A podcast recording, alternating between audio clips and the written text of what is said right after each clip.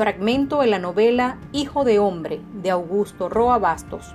Miren quién llegó, gritó uno. El sargento Crisanto Villalba. Pero aún ese nombre sonaría extraño para él.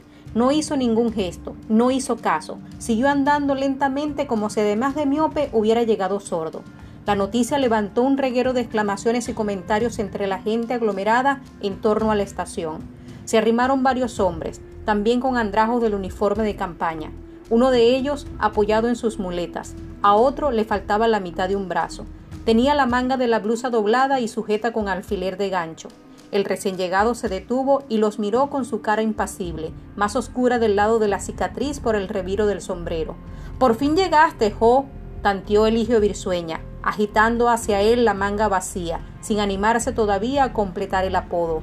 ¡Oh, Jocó! gritó alguien. Los otros al oír eso se descosieron. ¡Jocó! ¡Jocó! ¡Jocó! les narró María Ávila.